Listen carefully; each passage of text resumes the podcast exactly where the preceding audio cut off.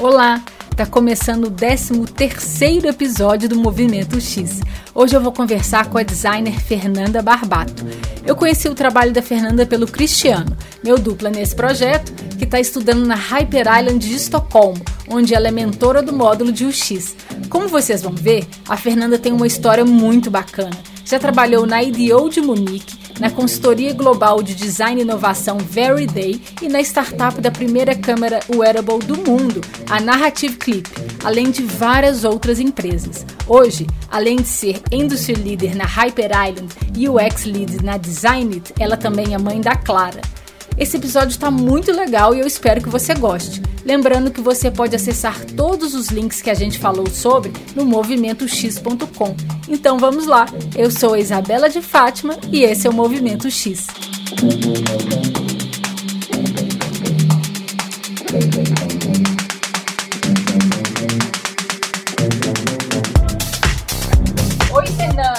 Jóia? Oi, Isabela, tudo bem? Tudo ah, bem por aqui. Ah, que ótimo. Estou muito feliz de falar com você. Muito obrigada pela presença aqui no Movimento X. Não, obrigada a você. É uma honra estar conversando com você. Bom, hoje você mora em Estocolmo, na Suécia, certo? Certo. É, eu sei que você é de Belo Horizonte e já morou em Munique, na Alemanha, e também em Göteborg, na Suécia. Falei certo, Göteborg? É, depende de como você falar, né? Se for com, com sotaque sueco, é Göteborg. Ah, Göteborg. É, isso. Ah, então agora eu já aprendi uma palavra em sueco. é, Fernanda, conta pra gente como é que foram essas suas experiências né, de morar em vários lugares, mais ligadas à sua trajetória profissional. É, vamos ver, provavelmente o jeito mais fácil de explicar é te contando sobre o meu, a minha, o meu background. É, eu comecei em BH, eu sou de BH, né? Comecei na FUMA, na, na Weng, na época que chamava FUMA, como desenho industrial. É, formei em desenho industrial, fiz cinco anos de, de, graduação lá, formei, mas quando eu formei eu me dei conta de que não, não existiam empregos no Brasil para desenhista industrial. É, o, o, melhor, a melhor vaga de emprego, assim, a vaga de emprego dos sonhos que tinha em BH naquela época era trabalhar na Fiat, na parte de manufatura. E na, já na época da FUMA, eu notei que eu, eu gostava muito de. Eu era uma das únicas da, da escola, isso era em 98, 99, eu era uma das únicas do, da, da, universidade a ter meu próprio computador. Por sinal, eu venho de uma família que é dividida em. As mulheres são dentistas e os homens são são desenvolvedores de software. Olha só, é, que máximo. Eu tenho, eu, eu, lembro da primeira vez que meu pai me mostrou a internet. Eu ainda lembro desse dia que ele estava tentando resolver um problema da rede no, lá em casa, que a rede estava caindo, e eu sentei no computador dele e ele falou, ah, aí tá aí o UOL, você conhece o UOL? Eu falei, não. Aí eu entrei no, no, no chat de cinema e depois disso é, virou ferramenta comum lá em casa. Mas isso eu tinha o quê? 14 anos. Eu nasci em 80, isso foi em 94, então foi bem, bem mais cedo do que o normal. Então, como meu pai era, era ele era diretor de, de TI numa, numa empresa chamada Cedro Cachoeira, eu sempre tive acesso a esse tipo de gadgets. Então, eu fui uma das únicas, é, é das primeiras na, na a ter meu próprio computador. E como eu tinha meu próprio computador, eu acabava fazendo as apresentações do pessoal da escola.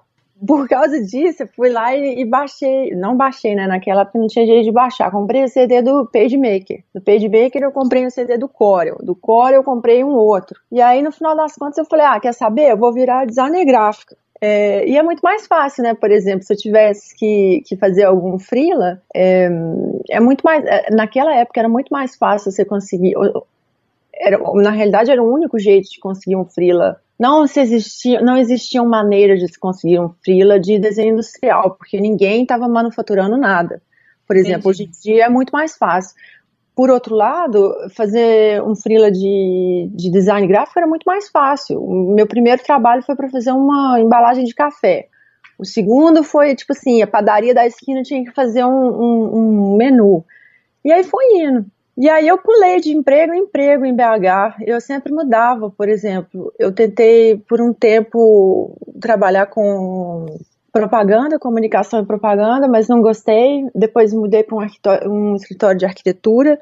Um dos problemas dessa, desse escritório de arquitetura que eu comecei a trabalhar é que eu tava, eu, eu, eu tinha a impressão de que eu trabalharia mais perto com os arquitetos.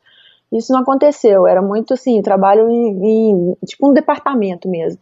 E eu sempre gostei de ser mais cross-funcional. É, e, mas naquela época eu não sabia disso. Eu só cheguei à conclusão de que não era o lugar para mim e de lá eu mudei para um escritório de, de TI. E eu lembro que eu, que eu mudei para esse escritório chamado Atman, Atman Soluções, porque ninguém estava fazendo internet na época. Eu pensei assim, deve ter um motivo para esse povo não estar tá fazendo internet. E eu vou lá e, e, vou me inscrever. Eu ainda lembro do dia que eu liguei, eu estava na escola e liguei perguntando de, de um estágio. E aí consegui o estágio lá, comecei como fazendo desenho gráfico, é, com o tempo trabalhando, como era um escritório muito pequeno, você acabava trabalhando com arquiteto de informação, achei massa, porque a gente trabalhava com MRV, que é, eu não sei se ainda é, mas na época era a maior é, mobiliária de, do Brasil, então tinha assim... É uma das dos, maiores ainda. É, tinha, assim, a parte de sistema de arquitetura da informação era gigante, ainda mais porque eles queriam integrar todos os, os departamentos, departamento jurídico, departamento comercial e tal, é, de operações, departamento que compra os, os materiais para as obras. Poxa, então, que assim, legal! É, foi bacana demais, mas o projeto, quando eu entrei, já tinha sete anos já, já, se foram sete anos eles tentando resolver o problema da MRV e, e eu saí sem eles terem conseguido resolver. Na época era muito difícil. Assim, o pessoal, hoje em dia, a área de experiência, isso, isso é, era um, um, desenho de experiência. É, hoje em dia o pessoal está muito mais maduro, né? Você, você, sabe como trabalhar com o cliente, você tá, se, o, se o seu cliente for uma, uma empresa que está dividindo em departamentos. É, mas naquela época era muito difícil. Naquela época a gente era TI. Tudo que a gente gostaria de integrar nesse sistema estava é, ligado a outras áreas que era difícil ter acesso, outros uhum. departamentos, né? De lá eu, eu falei, ah, cansei, eu, eu de estágio eu virei designer, designer eu virei senior designer, é, aí eu falei, ai, cansei desse trem, tô querendo voltar para desenho gráfico. Aí entrei num estúdio super pequeno chamado Designlandia, mas que eles faz, faz, fazem e faziam um trabalho super interessante, que era desenho gráfico, mas assim, tinha muita experimentação no tipo de impressão, por exemplo. Tinha hora que eu trabalhei em vários projetos que a gente teve que procurar assim, a gráfica no meio do nada, num buraco que fazia uma impressão X que a gente queria, que não existia mais, a gente queria colocar no trabalho, entendeu?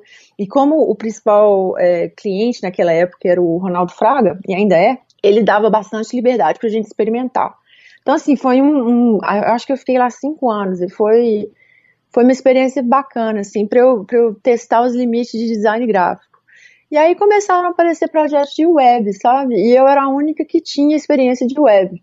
E aí eu comecei a tomar aquela parte, no, tipo assim, ter meu próprio ownership é, naquela área. No final, antes de eu, de eu mudar para a Suécia, em 2010, é, eu estava liderando um time de quatro pessoas. Eram dois designers, dois programadores e eu. Agora, naquela época, eu já fazia design de interação, mas eu não sabia que era design de interação. Eu não, uhum assim, era, pra mim era só parte do meu processo, sabe? Tipo assim, faço um sketch, boto ali os wireframes, se eu acho que tá de um jeito bacana, eu faço skin com, com a parte visual, ou, ou então o designer que estava trabalhando comigo. Mas nunca foi, na, naquela época, para mim não existia é, é, pesquisa de usuário, e essa parte de, de, design de interação nunca foi vendida como um, um pacote para pro, os nossos clientes, não, sabe? Na realidade, a pessoa entrava ali, pedia um projeto, passavam-se dois, três meses, a pessoa voltava e estava ali, toma, seu website está pronto. O que hoje, para mim, é inconcebível. Para mim, eu desenho, meu design é feito com o meu cliente e com o usuário. Assim, quase que de mão dada. Tem hora que eu acho que eu nem estou fazendo design mais, sabe? Eu só estou facilitando o usuário e o cliente mesmo. E aí eu mudei para Suécia. Na realidade, eu, eu resolvi mudar. Meu, na, na época que, que eu estava na Designland, eu, meu irmão estava fazendo um PhD em, nos Estados Unidos. Eu costumava muito visitá-lo. E aí eu meio que senti falta dessa ideia de, de estudar de novo, sabe? Eu senti assim, queria voltar para a universidade, para academia, para o meio acadêmico. E aí eu comecei a olhar é, mestrado, mas mestrado para mim, assim, eu queria uma coisa rápida, sabe? Eu não queria ficar três, porque a experiência do meu irmão é que ele estava seis anos terminando o PhD dele. Para mim isso, eu não queria passar seis anos. O, o, o, o plano dele era ficar é, dois anos e acabou estendendo para seis. E eu falei, ah, não, é isso que eu quero. Eu até olhei para ir para para Delphi e para Umil, mas eu fiquei com medo de passar muito tempo longe de casa. Eu tinha namorado, já tinha meu próprio apartamento e tal. Uhum. Aí, conversando com uma pessoa, é, ela foi uma cliente minha, eu fiz a, a parte de branding para ela, e ela, na realidade, acho que era uma das primeiras a pensar em experiência e estratégia lá em BH. É, chama, a empresa chamava Mapa Digital. Mariana Beruto, eu conversando com ela, assim, o que, que eu faço e tal, ela falou assim, ó, tem essa Hyper Island, você já ouviu falar? Dá uma olhada. Também me indicou pessoas que estavam morando fora do Brasil para eu conversar, para saber se eu deveria vir ou não. E isso ah. tudo assim, eu resolvendo por conta própria, sabe? Eu não contei para ninguém na minha família, não falei nada, porque eu eu só queria ver o que, que, rolava. E eu lembro que eu conversei com um cara chamado Bernardo, porque na, na época Hyper Island era um, eu não sei se é assim mais, porque eu estou trabalhando tanto com, com a escola que para mim é tudo muito claro, sabe? Mas na época que eu entrei, seis anos atrás, era tipo uma caixa preta. Você não sabia, era tipo um clube da luta, sabe? A galera falava assim, ó, não sei o que, que rola não, mas o que rola lá é muito doido. As pessoas saem meio transformadas. Então, para mim, foi assim. Quando eu conversei com o Bernardo, por exemplo, ele virou e falou assim: oh, não interessa se vai. Se, tipo assim, para de pensar se a escola vai ser boa ou não, porque a experiência de vida de morar fora já vai te dar muito. Esse Bernardo já estava aí na Suécia Esse... estudando na Hyper Island. Não, o Bernardo ele estava na Tonton, é, na, na, na, Holanda. É, ele não estava na Hyper, não. Eu não. Na época que eu vim para a Hyper, eu conversei brevemente com o Fábio Rezende, que hoje está na Airbnb. E ele falou bem e tal, foi super positivo, mas não me deu, assim, a caixa preta, né? A história da caixa preta, ninguém sabe explicar. E essa foi a primeira vez, então, que você foi morar, saiu do Brasil, foi para estudar na Hyper Island? Foi. E, tipo, eu acho que minha, minha situação de vida na época, eu acho que eu tava, eu acho que existia uma crise dos 30 anos que ninguém comenta, né? Mas eu cheguei, eu tava com 29 anos e pensando assim, eu, cara, será que é isso mesmo? Casar, comprar meu apartamento, ter filho, ou será que eu saio fora agora? Então eu falei, ah, cansei, vou, vou dar um tempo na Suécia. E eu não quis ler nada sobre a Suécia, eu não quis saber nada da Hyper Island. Eu queria que chegasse aqui, que a hora que eu chegasse aqui fosse uma surpresa. Cheguei aqui em julho, só trouxe roupa de inverno, porque eu achei que fosse um, um polo norte, estava fazendo 34 graus. Uou! É, mas também ficou nessa temperatura por uns, uma semana, depois a temperatura caiu. E aí é que eu vi mesmo como é que é o inverno aqui. Para mim, quando eu cheguei, eu tive uma crise de identidade muito forte, sabe? Porque a escola, pelo menos no ano que eu estava lá, existia essa ideia de você tentar se colocar nos, no lugar do outro. É, a Hyper Island é, é, grande, eu acho que 80% da educação lá é centrada no grupo na dinâmica de grupo. Isso ninguém sabia, ninguém foi uma surpresa para todo mundo, sabe? Porque não é uma cultura muito forte da Hyper que eu nem sei se é se o pessoal até hoje sabe, porque conversando com os, com os alunos eles falam, eu não sabia que a grande maioria, a, a, grande parte do meu tempo eu passaria tentando resolver problemas de relacionamento com, com, com o time. Mas eu acho que é daí que vem o crescimento pessoal, que acaba mirando no crescimento profissional. Mas enfim, no, na primeira semana eles, eles têm um Hyper Way Week, um, que eles ensinam a metodologia, a cultura da escola, e nos primeiros meses, assim, eu tentei sair da minha área de conforto e trabalhar com coisas que eu nunca tinha trabalhado antes, por exemplo, é, gerenciamento de projetos. E gerenciamento de projeto eu tinha feito antes no Brasil, mas era muito diferente a, a expectativa era muito mais alta, sabe?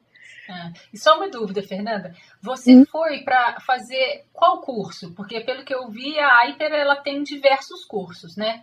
Tem. Você foi para um é... curso específico? Você fez um não, geral? Eu, não, eu vim para o IAD, que é Interactive Art Direction. E na época que eu vim, tinham só três cursos. Hoje eu acho que eles têm em Estocolmo seis ou, ou sete. E tem mais cursos em, em Manchester, em Singapura e tal. E de curiosidade, quais, você lembra quais eram esses três cursos na época? Lembro, era, não, eram quatro na realidade, desculpa. O um é Digital Media, que ainda existe. O outro era e-commerce, que acabou. No ano seguinte, eles terminaram o concurso e, e criaram um, um, outro curso. O terceiro, o quarto era motion graphics. É, Estou perguntando mais para a gente entender quando a gente for falar um pouco mais do, da, da Hyper hoje, né? Para a gente fazer um paralelo.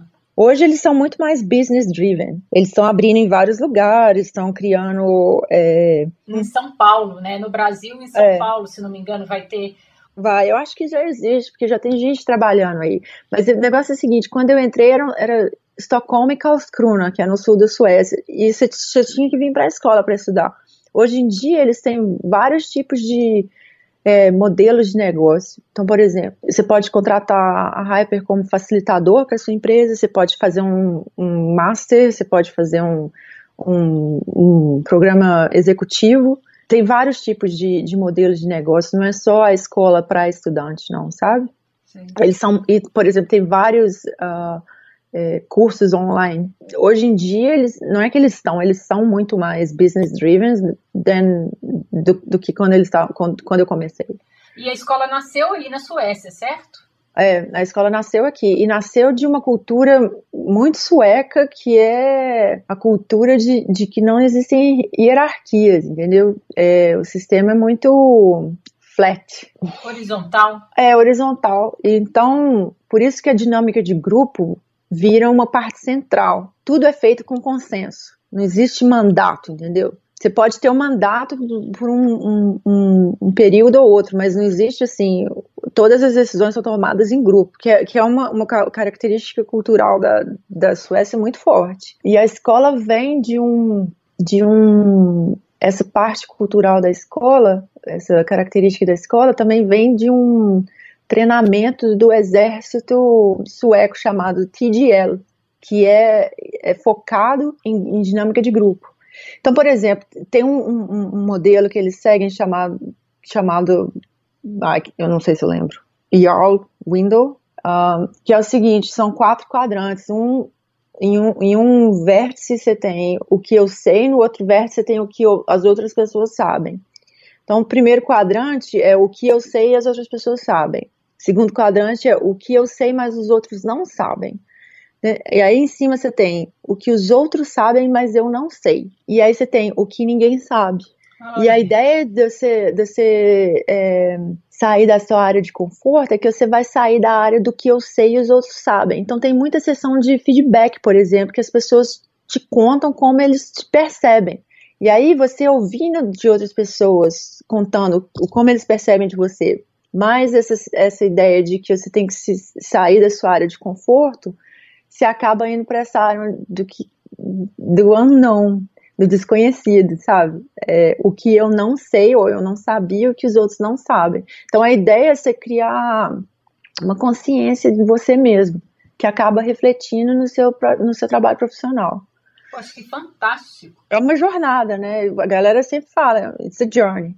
Hum. Mas ninguém sabe o que vai acontecer, porque é muito pessoal também. Você foi para estudar e aí, em seguida, você foi para Munique? Isso.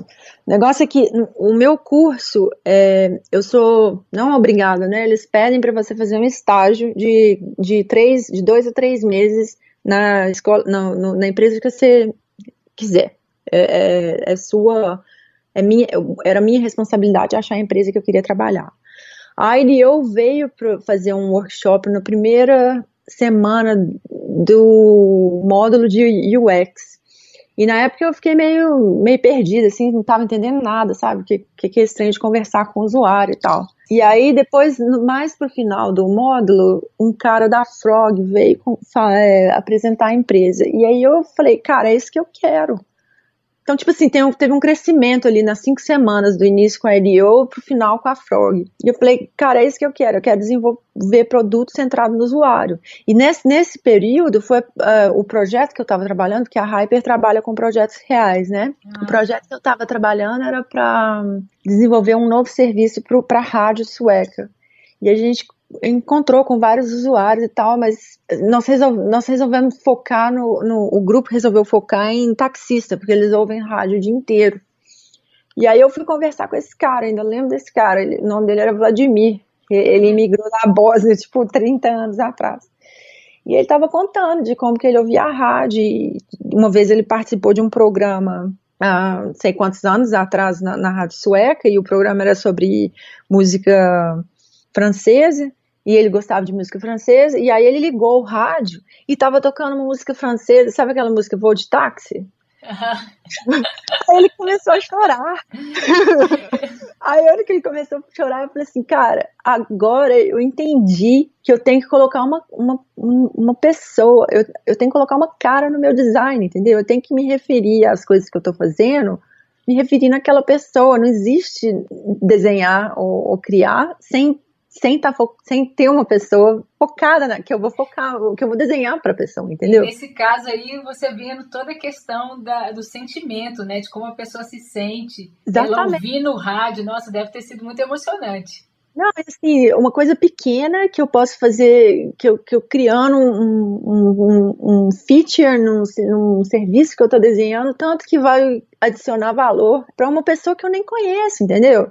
Então, tipo assim, a, aquele momento ali foi um turning point. Depois daquilo ali, eu nunca mais consegui, não voltei a ser quem eu era, não. E não, não voltei mais pro Brasil também, não. Porque eu achava que isso não existia no Brasil, que o Brasil não estava maduro o suficiente para para entender o valor de design centrado no usuário. Aí, depois que, que, o, que o curso acabou, eu fui procurar um estágio e eu peguei e mandei um e-mail pro cara da IDO e tal, ele não respondeu, não sei o que, aí uma, um dia eu falei assim, e o pessoal da escola arrumando estágio e tal, e eu ficando pra trás.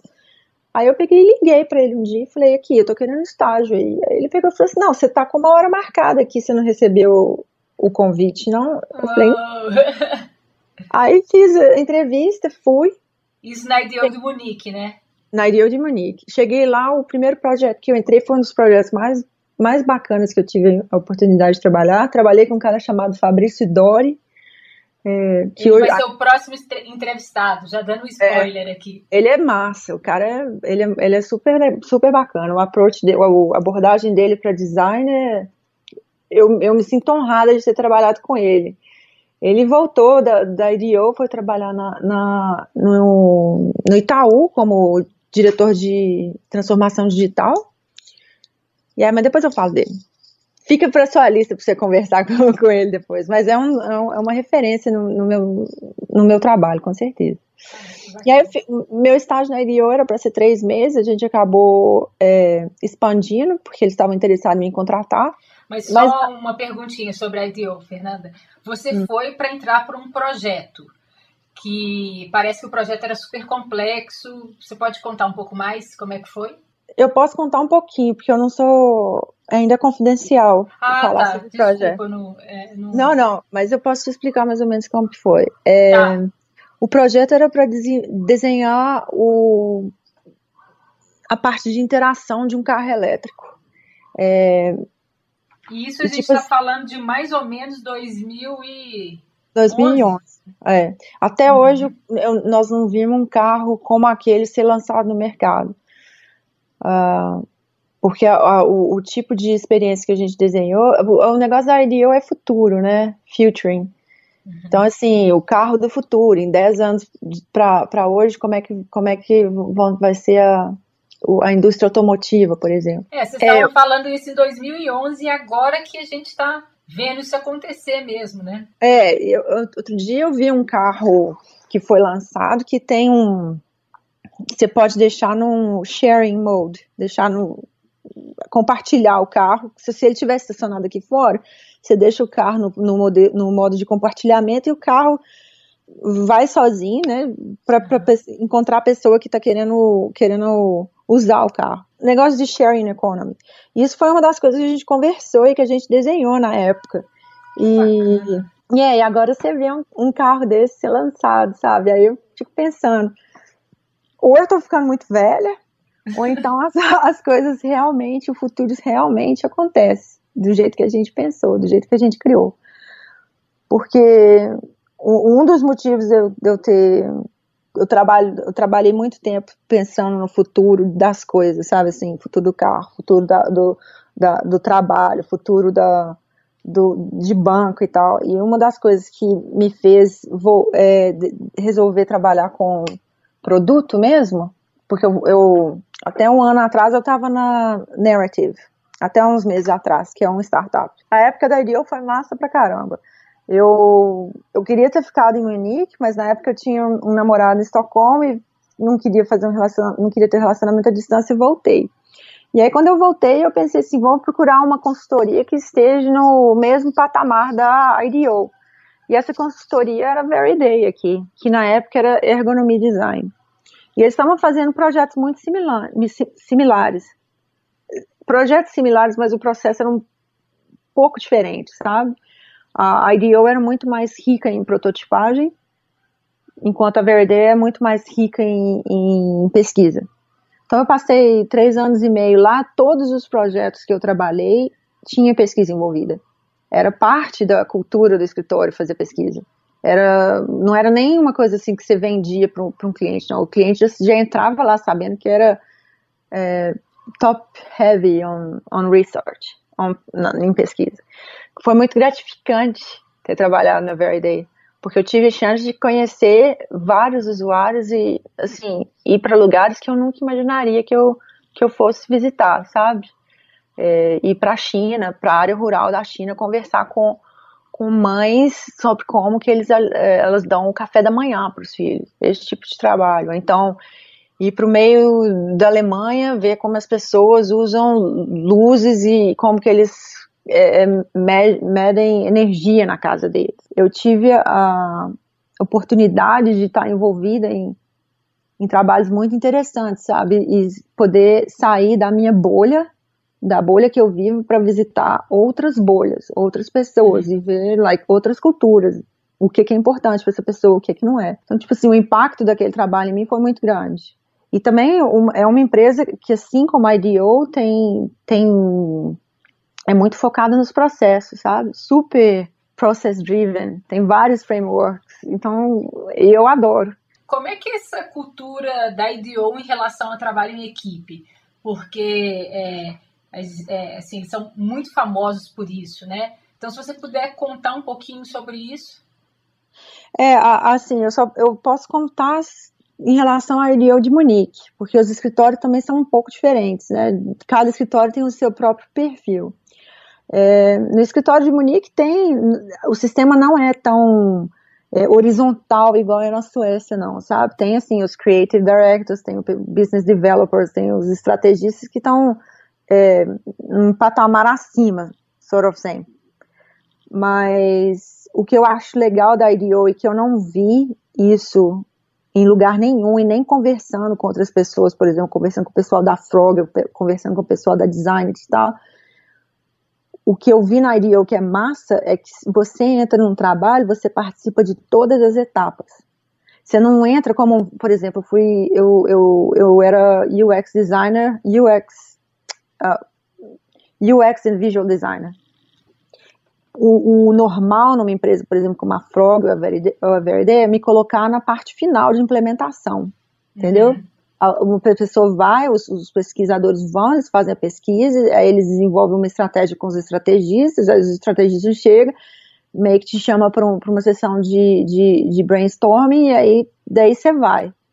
O negócio da IDEO não, eu era em, é, estagiária e eu estava lá, agarrada na pesquisa, do início ao fim.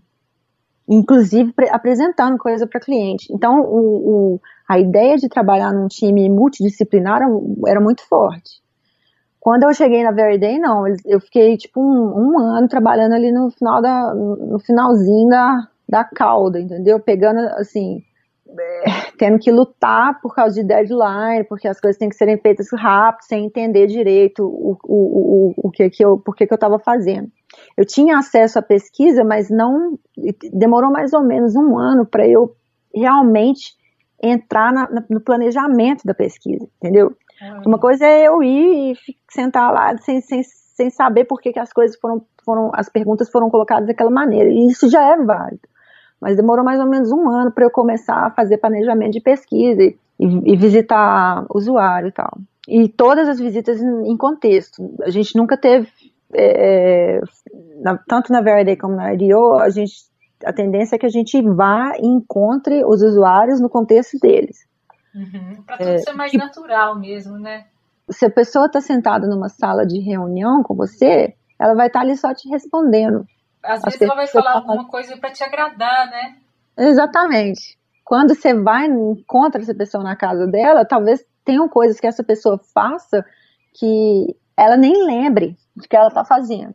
E outra, né? Trabalhei, eu trabalhei muito com é, Home Smart, automação em casa e tal, e, e IoT. Para isso eu preciso estar no contexto. É. Desculpa, em qual empresa que você trabalhou muito com IoT? Uh, tanto na, tanto na, na IDEO como na Veriday e agora na Designit também. Porque como eu tenho experiência em desenho industrial, não é que eu tenho experiência em desenho industrial, porque no final das contas eu nunca trabalhei com desenho industrial como uma desenhista industrial, mas como eu tenho interesse na área, para mim veio naturalmente é, que as duas áreas, digital e física, se encontrassem, entendeu? Para mim é, é, muito difícil pensar numa solução que é puramente digital. Para mim, UX vai além do que acontece na, na tela do seu do computador ou na tela do seu telefone.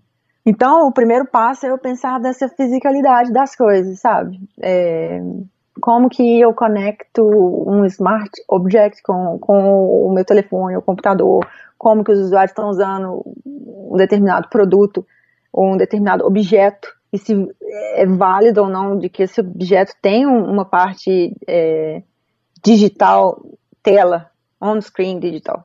Entendeu? Porque, por exemplo, tem vários produtos que a gente que eu, que eu, que eu tive oportunidade de trabalhar que nem, nem existia uma tela de computador, era tudo gesto, é, eye tracking, é, voice command, and so on. É muito mais natural para mim pensar em UX que vai além da tela, sabe? Que, que, que encontra assim essa parte física, a parte física dos objetos. Mas além disso, por exemplo, quando eu penso em digital, eu não penso só no que está acontecendo na tela do computador ou, ou na tela do, do, do telefone. Isso para mim é muito limitador ou limitante.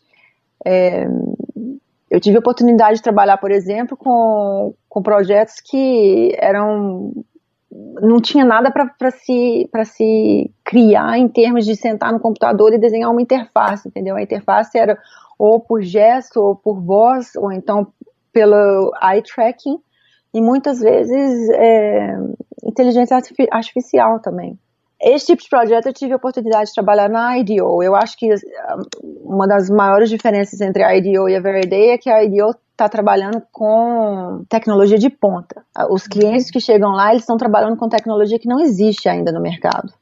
É, em, em, relação à Veriday, por exemplo, tem várias, vários projetos que eu trabalhei. O projeto era novo para o cliente, mas a tecnologia já estava disponível é, no mercado por exemplo, trabalhando com, com automação em home smart.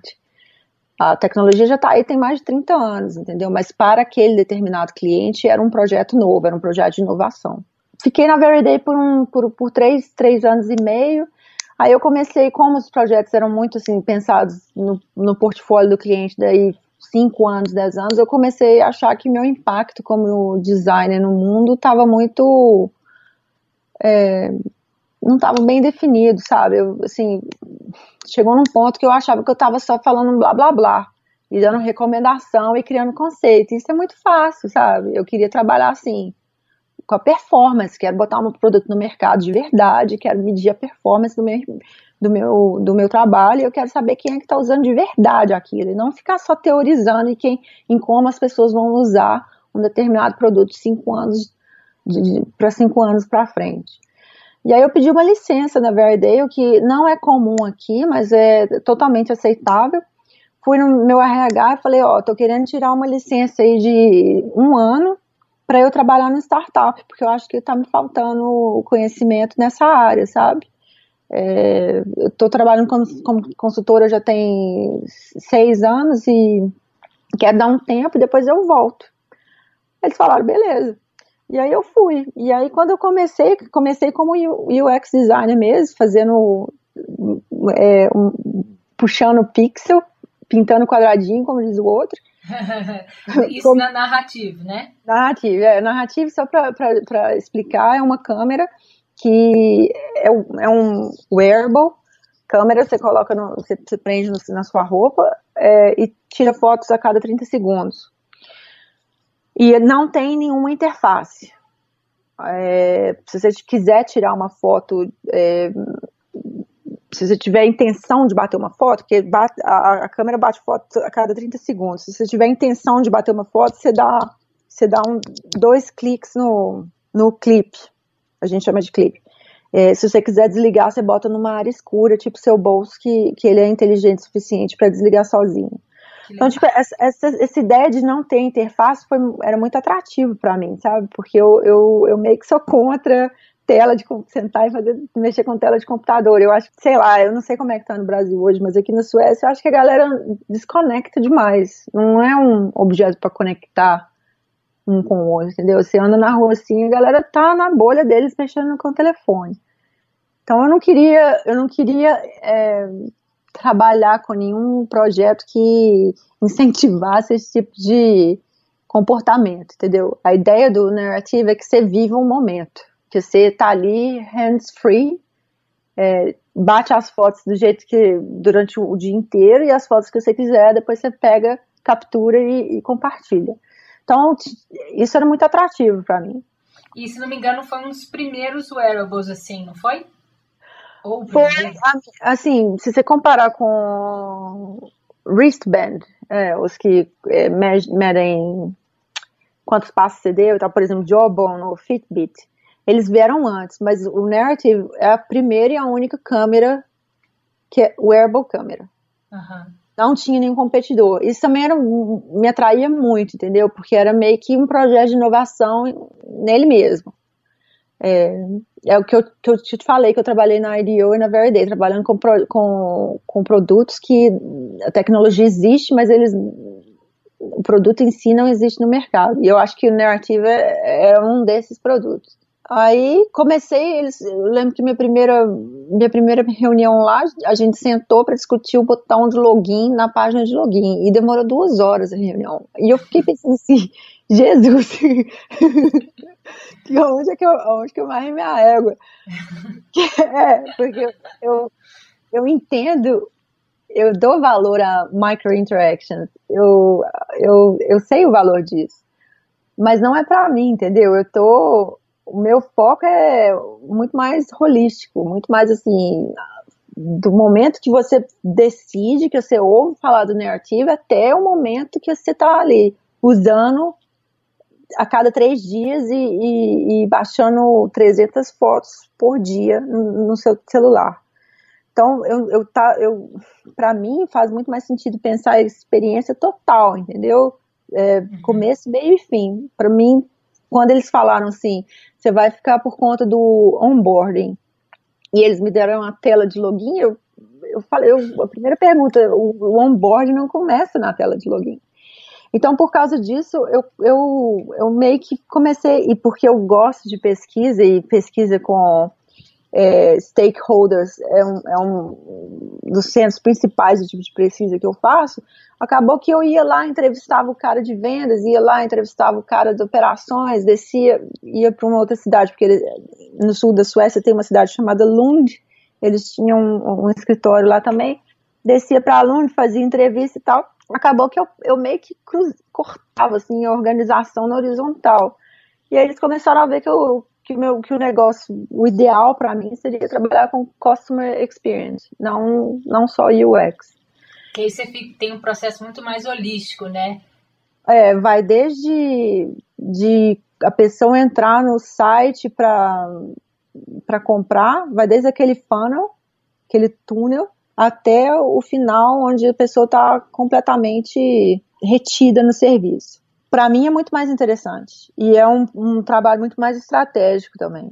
E, eu, e, assim, eu não consigo trabalhar numa bolha, não, sabe? Eu, eu sou, por natureza, curiosa. Eu quero saber o que, o, pessoal tá fazendo no outro departamento, entendeu? É. Então, na hora do cafezinho, era a hora que eu mais eu tinha informação das, das coisas que estavam rolando no escritório. Mas, assim, uma coisa que eu dou valor demais pro trabalho que eu fiz lá é, primeiro, estar tá do lado do cliente e ver o tipo de é, problema que o, que você, como, como cliente, sofre, entendeu? A pessoa que está te contratando como uma consultora, o, o, que, que é que eles estão vivendo ali na parte organizacional, sabe?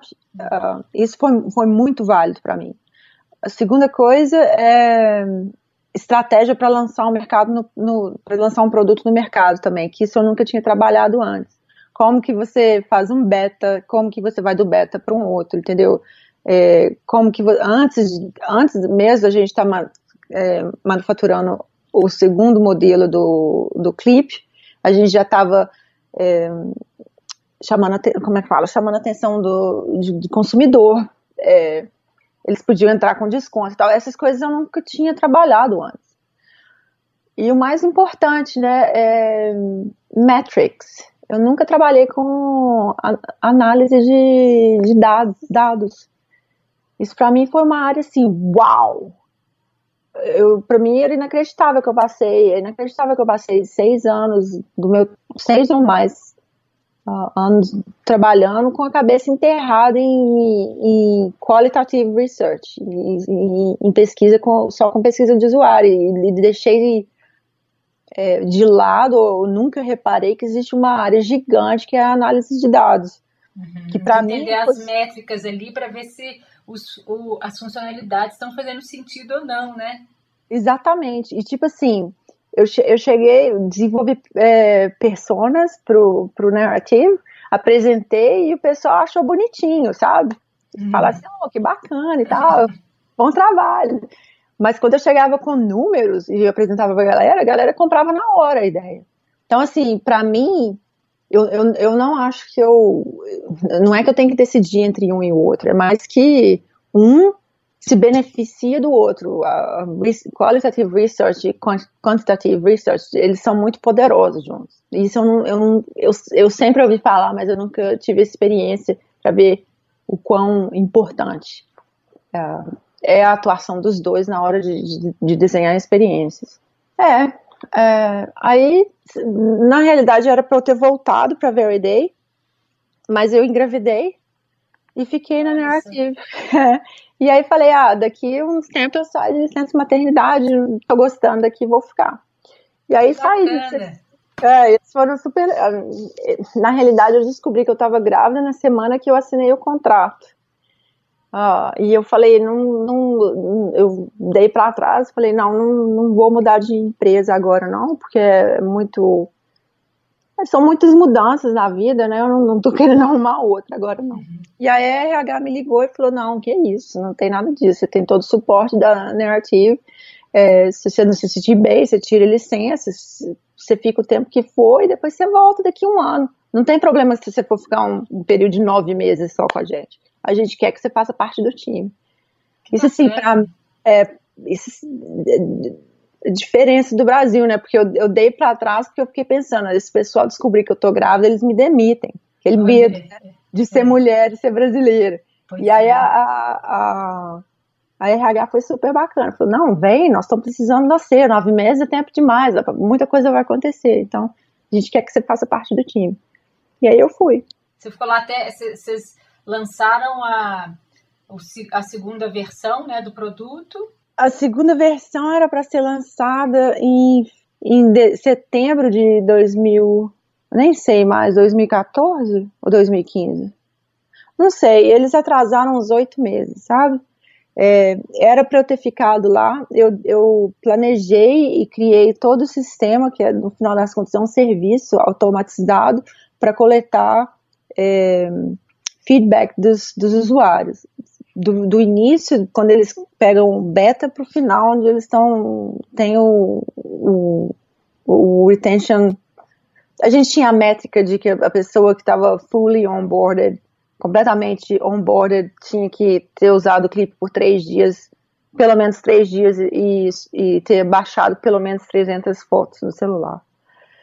Um, e era super complexo essa esse, esse. Na realidade, eu estou acostumada com user testing, mas eu estou acostumada assim: você faz user testing com 10 pessoas, 20 pessoas, sabe? Essa, essa era meu, minha experiência antes de eu entrar na Narrative.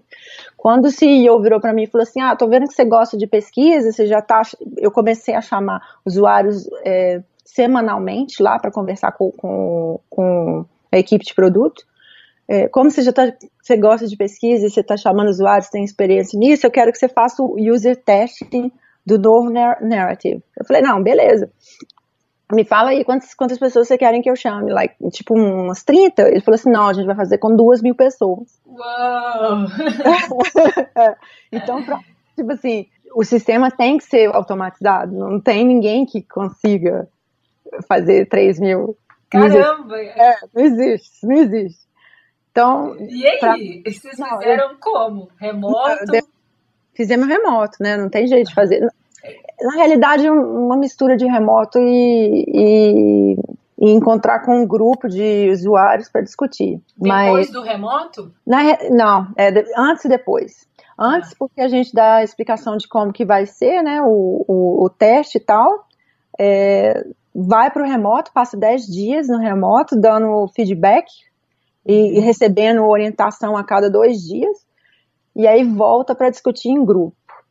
É, e o negócio é o seguinte: eu, eu cheguei à conclusão que eu, eu amo prototipagem, eu cheguei à conclusão de que eu podia prototipar essa experiência também.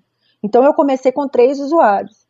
Aí eu, eu, eu vi assim, ok, o problema aqui é que a, a pessoa não recebeu o e-mail, a pessoa recebeu e apagou o e-mail, a pessoa não sabe o que é para fazer, tem, tem não sabe a quem recorrer, se tem uma pergunta sobre o, o porque a gente mandava instruções, né? Então comecei com três, de três eu aumentei para 20. Aí com 20 já veio assim, uma, um, um, porque a, a, os clipes que a gente tinha, alguns estavam com defeito e tal, porque ainda não tava, não era o clipe para lançar para o mercado, né? Então, com 20, por exemplo, já veio um, um tanto de gente é, pedindo informação. Aí nós, nós chegamos à conclusão assim, o, a equipe de produto não tem condição de fazer suporte. Então, por exemplo, a partir desses 20 pessoas, qualquer problema que você tivesse, ou qualquer pergunta que você tivesse, ia direto para o Customer Support. Então, aí já entra um outro departamento ali no, esquema. Aí, por exemplo, é, as pessoas, para elas para elas fazerem o teste, elas têm que receber um clipe, né? E se eles não tiverem em Estocolmo ou em São Francisco, onde a gente tinha os, os escritórios, a gente tinha que mandar o clipe para ele. A pessoa está recebendo o clipe da cor que eles querem, porque essas pessoas também eram as pessoas que entraram com desconto, falando eu quero comprar o clipe vermelho com desconto de 30% e eu vou fazer parte desse, desse teste. Uhum. Entendeu? Aí, por exemplo, só de você ter que ver quem é a pessoa, onde que ela mora, quem que vai mandar, que cor que é o clipe, já entra o pessoal de operações. E aí vai. E aí Nossa, tem... um super desafio de pesquisa. Foi difícil. Eu Quanto tempo vocês ficaram, você, foi esse projeto? De, Ou na, real, de, na assim, especificamente esse, né? De, de pesquisar com duas mil pessoas para entender melhor o produto. O planejamento demorou uns três meses para a gente colocar no, no lugar certo e eu fazendo o teste do teste fazendo teste interno, entendeu? Demorou uns dois, três meses. Aí, e assim, a integração de várias ferramentas também, que é, é surreal. É, ferramenta para mandar e-mail, ferramenta para coletar é, feedback, ferramenta para você categorizar, ferramenta para você fazer o recrutamento, é surreal. Mas, e aí o, o, o processo mesmo de teste começou em fevereiro, e acho que foi uns seis meses, mas o negócio é o seguinte, o teste nunca acaba não, sabe? O, o que a gente resolveu no final do, do, no final das contas, porque aí eu saí de licença maternidade. Então eu não, eu não, eu não, eu planejei, comecei com, com um grupo menor, mas eu não fiquei com, quando expandiu para duas mil pessoas, eu não estava mais lá. Mas um dos princípios que a gente descobriu, a parte de produto, eu e o, e o Head of Product, era é de que, na realidade, esse processo continua para sempre, entendeu? Se a pessoa quer comprar com desconto, talvez eles consigam desconto e se eles fizerem esse teste. E aí vira um continuous, continuous delivery. Um é, e um beta, né? É, porque o produto tá, tá, tá tendo update a cada duas semanas. Então, tipo assim, o ideal é que você tenha a parte de pesquisa de, de teste, ele é, um, é parte do, da, do processo, entendeu? Bacana Foi isso que a gente descobriu.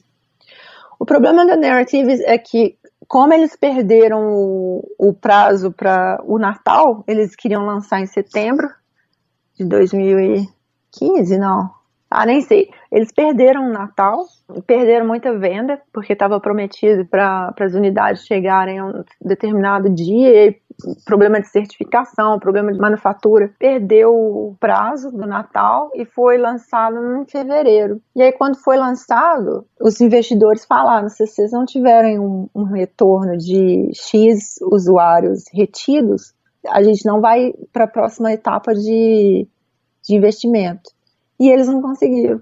E aí o, tentou, a gente tentou vender a empresa, tiveram várias empresas super interessantes interessadas no produto, mas no final, porque os números não eram bacanas, pouco, a percentagem de usuários retidos no, no, no produto, no serviço era muito baixa, acabou que não, a gente não conseguiu vender a empresa. E aí eles entraram em falência. Poxa. Entraram tem mais ou menos um mês.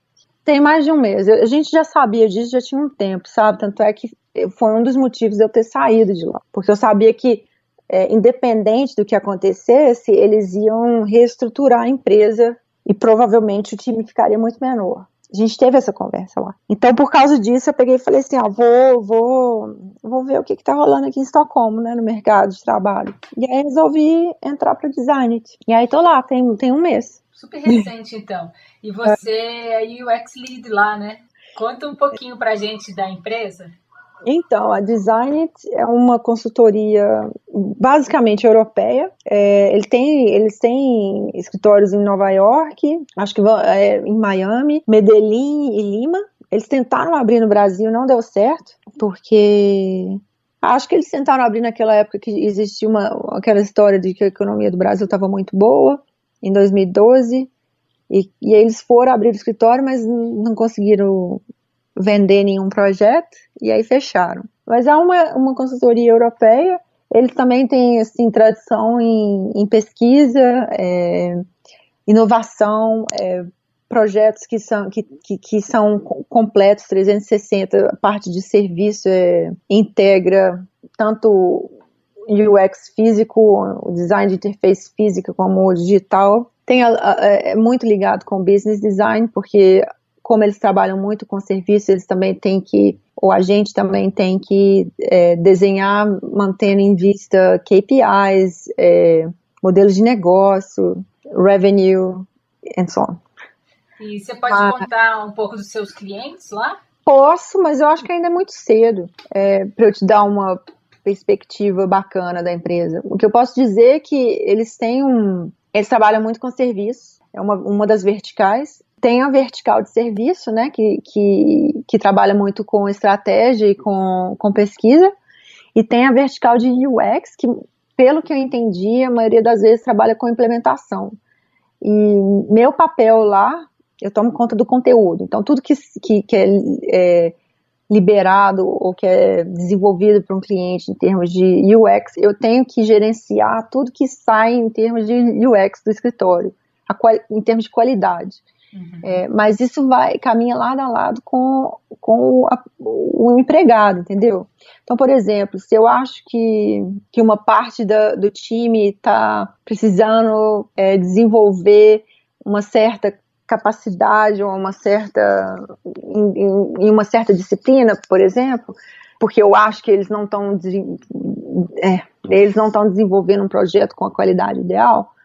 Eu não posso simplesmente chegar lá e forçá-los a fazer alguma coisa, entendeu? Então, o que eu estou querendo dizer é que a parte de conteúdo é, anda lado a lado com a parte de, de pessoas, as pessoas Entendi. que estão trabalhando. É, você então, trabalha para sempre treinar, capacitar as pessoas para elas entregarem com mais qualidade. Exatamente. E para mim, essa parte de treinamento é a mais fascinante. Foi talvez o único, um dos, não o único, mas um dos motivos de eu ter entrado no escritório. Porque eu, eu venho trabalhando com a Hyper tem muito tempo, eu já pensava em dar aula antes de eu ter saído do Brasil.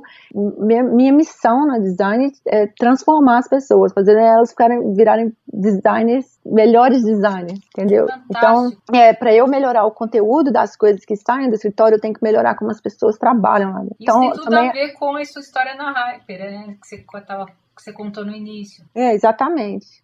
E para mim, eu não, eu não, sou o tipo da pessoa que vai lá e fica fazendo micromanagement. Eu não quero chegar num trabalho que eu não, nem faço parte, porque os leads, eles meio que ficam flutuando entre os projetos, entendeu? Eu não quero chegar num trabalho que talvez eu nem faça parte para dar palpite no como que eu acho que as coisas devem ser feitas, não. Eu quero dar as, as ferramentas para essa pessoa fazer o projeto ser um sucesso. Que fantástico, Fernanda. É, eu não, é essa é a minha missão lá. E aí tem assim, o, o fato da gente de UX no, na, na design estar tá muito relacionado à implementação, para mim é um, é um fator negativo. Eu quero que UX tenha, chegue no mesmo nível de, de, de design de serviços lá, que faz parte de um processo completo de design. Uhum. E as pessoas começam do início ao fim, e não, tá, não é o que acontece para eu estar tá ligada com isso, para eu fazer essa, essa máquina rodar, ou, para fazer para eu fazer isso acontecer, eu tenho que também estar tá ligada com a parte de vendas e como que a venda é feita, porque eu não quero ter só os projetos que vão estar tá trabalhando com implementação, entendeu? Então, assim, vendas, conteúdo e pessoas vão lado a lado, evoluindo. Eu acho que depois da minha experiência na Narrative eu eu eu tô muito mais interessado em design de organizações. Eu para mim não existe um, o, o produto que está no mercado é um reflexo da organização, de como de como a empresa é organizada internamente. Se um produto, é, se a experiência de um produto dá a entender ou tem essa sensação de que está faltando partes, é porque provavelmente a organização está faltando partes. Tá faltando comunicação entre departamentos, entendeu? Tá faltando a pessoa cortar na horizontal e ter um, uma, uma, visão holística da experiência. Então eu tô, eu tô minha, como eu comecei no início indo lá na empresa de arquitetura, comecei com com é, publicidade, propaganda e tal, agora eu tô girando para uma outra área, entendeu? Eu não fico no mesmo lugar. Toda hora eu mudo um pouco. Bacana demais, Fernanda. Então agora eu, meu negócio é design de organização. É isso que eu quero focar. Fantástico. É, eu queria que você falasse agora um pouco sobre. A gente já falou bastante sobre a Hyper Island, mas eu acho uhum. que vai ser muito legal a gente falar sobre o seu momento hoje na Hyper Island, né? Que hoje você, é, vamos falar que você, vamos falar não, né? Fato, você fez a transição de aluno para professora. E hoje você é Industry Leader na, na Hyperalliance de Estocolmo. É, é... O que, que um Industry Leader faz? Então, o, Industry, porque a Hyper não tem um, uma, ele não tem um grupo de acadêmicos decidindo a disciplina que, que vai ser ensinado, não, sabe? O negócio da Hyper é que eles todo ano eles chamam gente nova para ser o Industry Leader, porque assim eles se mantêm sempre in the edge, eles estão sempre na ponta. É, eu sou uma dessas pessoas, o que significa que eu, eu vou planejar o conteúdo do programa de UX na, na Hyper. Eu, eu vou, vou ser a, a, pessoa decidindo o que, que eles vão aprender. Por exemplo, se eu quiser falar sobre é, transformação digital, é, quanto tempo do, do, tempo deles eles vão passar conversando sobre transformação digital, vai ser é, design centrado no usuário, vai ser pesquisa, ou vai ser customer experience, vai ser prototipagem, quanto, quanto do tempo que eles têm eu vou, qual vai ser o conteúdo, em quanto tempo que eles têm que eu vou usar, que eles vão aprender aquele determinado conteúdo. E aí eu convido pessoas para vir e, e, ensinar os alunos. Não sou eu que estou lá ensinando. Eu estou ensinando porque eu vou lá toda sexta-feira e fico na, no, no, na sala de aula é, dando o conselho, né? Passo em cada time e eles me explicam o que, que eles estão fazendo essa semana, quais são os, os, os desafios, é, quais são as soluções que eles estão pensando e tal. E eu dou o suporte ou eu tento orientar da melhor forma possível qual seria o próximo passo mas eu não estou lá dando aula. Agora, a transição, para mim, foi gradual, porque eu, eu, depois que eu saí da, da escola, quando eu voltei de Munique, eu estava desempregada, e aí eu falei, ah, talvez dê para eu ajudar na escola. Eu, a Hyper foi, foi tão importante para mim que eu me senti no dever de retribuir, entendeu? E aí comecei lá facilitando workshop. Comecei um ano facilitando, no segundo ano eu vim, dei um, fiz um workshop eu mesmo, no terceiro ano eu já estava dando palestra, no quarto ano eu já estava vindo.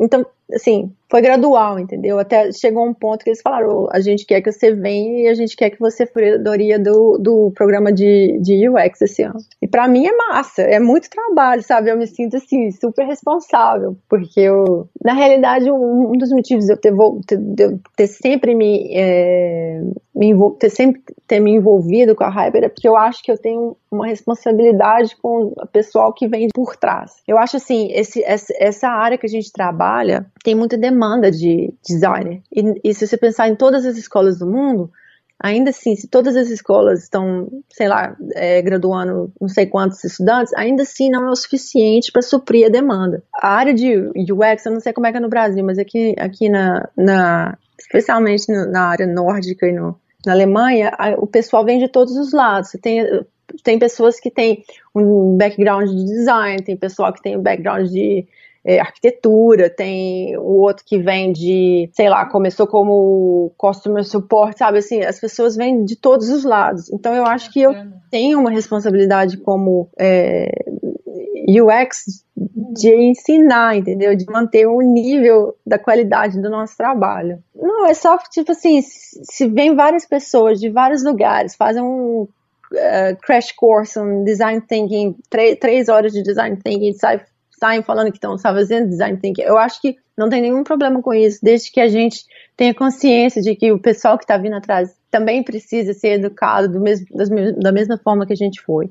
Então, eu tenho uma responsabilidade com a escola de fazer um, o nível de educação da escola ser tão alto como eu gostaria que tivesse sido no meu tempo. Legal demais. Agora, como é que, que tipo de critério que vocês utilizam para pensar na grade ou no currículo, não sei a melhor forma de, de chamar isso, de UX, né? Porque eu fico pensando que, pelo que eu sei, a Hyper ela é uma escola que ela tem como pilar a aprendizagem baseada nas necessidades é, nas reais necessidades do mercado. Certo. Que tipo de critério vocês utilizam para pensar no você, no caso, né, para pensar em como que vai ser a grade ou o currículo da, do ensino naquele ano, né? Boa pergunta. para mim é o que é relevante. É uma mistura do que o, os porque eles recebem briefs reais, né, de clientes reais. Então é uma mistura do que as pessoas, os clientes precisam, uhum. porque existe uma necessidade ali e o que está sendo feito aqui fora no mercado. E aí eu tento achar um denominador comum. E as pessoas que eu convido para, as pessoas que eu convidei para virem são pessoas que estão trabalhando na ponta de UX. Você pode Agora, dar o um exemplo para esse ano né, que você escolheu? Você pode dar o um exemplo de algumas marcas que os alunos estão fazendo os briefs, pensando os problemas, ou os profissionais de que tipo de, de quais empresas você convida para conversar com os estudantes? Ah, a maioria, todas as empresas esse ano são suecas. A empresa que seria principal, o principal cliente era a Nike, mas eles, eles resolveram não, não, eles não tocaram adiante pro, o, o programa. E eu achei até bom, sabe? Porque a Nike é muito focada em marketing. É tipo assim, growth focado em marketing, crescimento em marketing, baseado em marketing. Então, as outras empresas que a gente conseguiu, a gente conseguiu cinco empresas é, suecas, uma é uma empresa nórdica. E o tipo de empresa, por exemplo, é uma é Telenor, que é uma telefônica, daqui, e eles estão querendo. Isso é muito comum aqui na Suécia, é a, a bola da vez é a transformação digital. Eles estão querendo se ter uma transformação total digital na empresa, mas eles, assim, tem vários níveis, né? Mas eles entenderam que uma das coisas que eles chegaram à conclusão, a Telenor, é que eles precisam recrutar as pessoas certas, as pessoas que já vêm com uma abordagem um, e uma mentalidade de transformação digital para a empresa. Então, eles estão pediram para os alunos redefinirem o, a experiência de recrutamento deles, que costumava ser uma coisa assim super nada, super utilitária, sabe? E agora, para chamarem as, essas pessoas que têm essa abordagem de, trans, de transformação digital, like digital natives. Mas o que os alunos estão descobrindo é que, por exemplo, não é só a parte de recrutamento, entendeu? É a parte de cultura da empresa. A empresa tem que vender uma cultura de, de que eles são totais digitais. Por exemplo, quando você vê um escritório da Google, tem, tem o ping-pong, tem a área com TV, tem, tem, tem o bar, tem não sei o que. Essas coisas todas atraem os talentos que eles estão procurando para a empresa. Então não é só assim, eles chegaram com o pedido, o, o pedido o requerimento era de, de fazer uma, uma ferramenta digital para melhorar o recrutamento deles, para recrutarem os, os, digital natives, os millennials. Mas o que o, o, depois de fazer a pesquisa, o que os, os, os estudantes é, descobriram é que tipo, tipo assim, a parte de recrutamento é a parte final, é a parte ali que você já decidiu que você quer trabalhar na empresa. Existe uma parte muito maior para ser desenvolvida, pensada, que é antes, quando a pessoa tem um conhecimento de que a Telenor é uma empresa bacana para trabalhar, que tem uma cultura bacana. Legal demais. É, mas é, é, esse tipo de trabalho.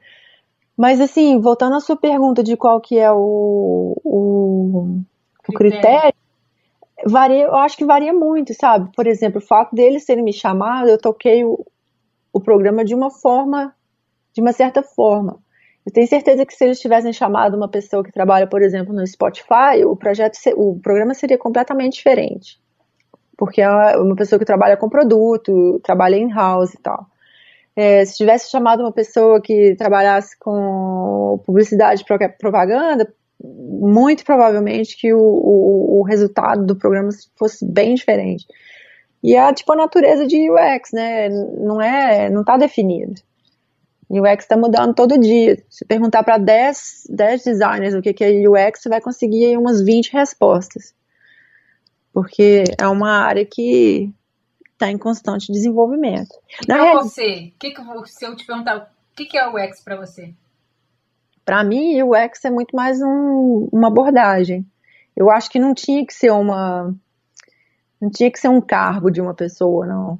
Talvez fosse um departamento, mas para mim é uma abordagem. Eu acho que no futuro UX vai ser uma prática, entendeu? Por exemplo, o, o, governo do, da Inglaterra, eles não têm UX designers mais, porque a experiência é uma é responsabilidade de todos. Então, quando eles estão desenvolvendo serviços para os serviços públicos na Inglaterra, eles são feitos pensando que user experience, a experiência do usuário, é, é o goal de todo o time, de todos do time que estão desenvolvendo determinado serviço. Pro, isso é muito, como é que fala em português? Bold.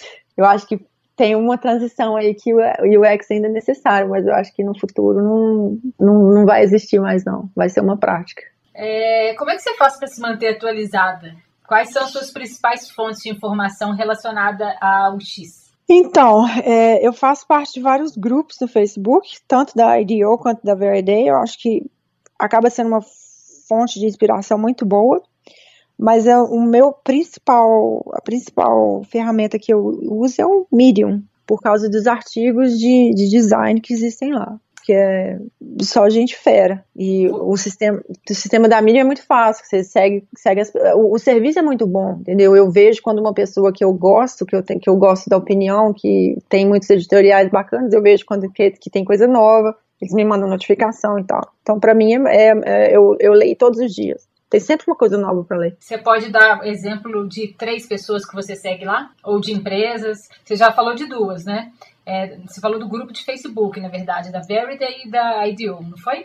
É, mas eu acho que os, os, dois grupos são fechados. Mas o que eu tô querendo dizer é mais ou menos assim: o pessoal, que eu, a minha própria network acaba virando a melhor fonte de inspiração. Mas se eu te der um exemplo, por exemplo, tem o Dave Maluf é, no Medium, tem UX Pin, e tem um outro chamado The Ready, é, o Pronto, que é uma empresa de design organizacional em Nova York. Esses três são os que eu leio mais. Mas você acha tudo. De um, de um artigo, você vê quem, por exemplo, se você der um highlight num artigo, aparece meu nome. Então, por exemplo, se eu, se eu tô lendo um artigo e tem uma parte interessante que outra pessoa deu highlight, eu vou lá, clico na pessoa e eu já vejo o perfil da pessoa, vejo quem que ele está seguindo, quem que é interessante.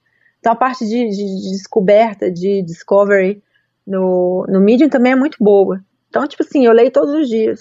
Que dica hum. que você deixa para quem quer trabalhar com UX em outros países? Porque eu acho que eu estou ouvindo muitas pessoas com essa vontade é, de, de se reinventar, morar fora. Eu acho, sim, em primeiro lugar, ser, ser muito mais focado em processo do que em resultado. Eu não sei como qual é a situação no Brasil hoje em dia, sabe? Eu, eu, vejo muitos dos meus amigos e parece que mudou muito. Mas quando eu saí do Brasil, é, eu, eu sentia que o brasileiro está muito mais focado em resultado, muito mais focado em, no que vai acontecer no final do que como como se chegar naquele produto final, entendeu? E eu acho que isso não é sustentável para mim, por isso que eu acho que deve, muita coisa já deve ter mudado, mas uma das coisas mais importantes para eu conseguir, por exemplo, uma, uma entrevista de emprego aqui foi eu conseguir me comunicar o meu processo, conseguir comunicar como que são, que eram as quais eram as razões pelas quais eu tomei determinadas decisões, é, design decisions, determinadas decisões. É, e talvez o fato de eu ter vindo de design gráfico, de eu ter trabalhado com publicidade e propaganda, talvez seja, ajude muito como que eu conto a minha história. Apesar de que eu tô contando a minha história aqui, eu nem sei como é que tá, porque misturando inglês e português. É, outra coisa, talvez seja manter uma, uma, abordagem de que todo projeto começa e termina com o usuário, porque isso é meio norma aqui já. E eu não sei, sabe? Eu acho que língua latina é muito difícil de. A gente se articula de uma maneira muito mais complexa do que o inglês ou o sueco. Então, por exemplo, isso eu tive que aprender na marra, a, a me articular de, de, maneira correta. Não correta, mas, por exemplo, quando eu estou descrevendo um cenário, um, um flow para um cliente ou para um colega de trabalho, eu tenho que saber exatamente o termo e as formas e a, é, é, tipo taxonomia mesmo, sabe? Para uhum. aquela pessoa entender, porque senão vira um samba do crioulo doido. Eu já tive reunião que a gente passa duas horas reunida, os três conversando a mesma coisa, mas eu não conseguia entender, porque as pessoas estavam usando outros termos é, para falar da mesma coisa. E assim, sem muita articulação. Então eu acho que isso é difícil, isso, isso foi mais um desafio meu, não é nenhuma dica, não é mais, foi mais um desafio mesmo, tipo, é, aprender a me articular e ser direta, ser num ponto, entendeu? Porque senão cria muita confusão. Tem algum livro, alguma palestra online, é, alguma dica para quem quer aprofundar um pouco mais nesse, nesse conteúdo? Tem alguma coisa que foi bacana para você que você indica? Tem um livro antigo que eu gosto muito, principalmente a primeira parte, é do Alan Cooper. O Alan Cooper, ele, ele tem uma consultoria nos Estados Unidos chamada Cooper Cooper. Ele criou um livro chamado About Face. É, e quando se trata de desenvolver software, eu acho que a primeira parte do livro é muito interessante. E aí tem Service Design Thinking, é um outro livro que tem várias é, atividades para você desenvolver serviços. E assim, a grande maioria dos projetos que eu começo, começa completamente, eles são completamente confusos no início. E aí é aquela coisa, né? É, acredita no processo e acredita no método que você vai chegar na solução. Então, esse Service Design Thinking é um bom exemplo. Eles têm várias ferramentas ali que te ajudam a navegar o processo para você chegar numa solução final. E tem Lean UX, que é um outro tipo de processo que eu gosto muito também, e que, que ali no livro é bem explicadinho. Bacana, Fernanda. Eu amei conversar com você. A sua história é fantástica, sensacional é. mesmo. É. Obrigada demais por ter me dado espaço. Eu que Mas... agradeço, foi muito legal, muito obrigada pelo seu tempo, por dividir tanto conhecimento, tanta experiência bacana com a gente e por fazer parte do Movimento X. Obrigada demais por ter me dado espaço e eu tenho, tinha tempos que eu não falava sobre a minha história, várias coisas aqui que eu tô meio surpresa de ter refletido eu mesma sobre as coisas que eu, tenho, que eu fiz nos últimos seis anos. Obrigada e até o próximo.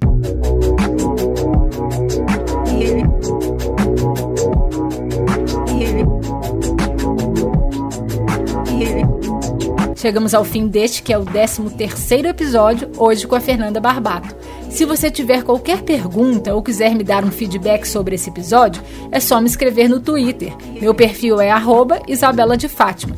E para quem quiser saber mais sobre o dia a dia no curso de Direção de Arte Interativa na Hyper Island, é só escrever para o Cristiano no hi.cristiano.do. Para ouvir outros episódios, acesse movimentox.com. No próximo programa, vou conversar com Fabrício Dori, diretor executivo de design na McKinsey.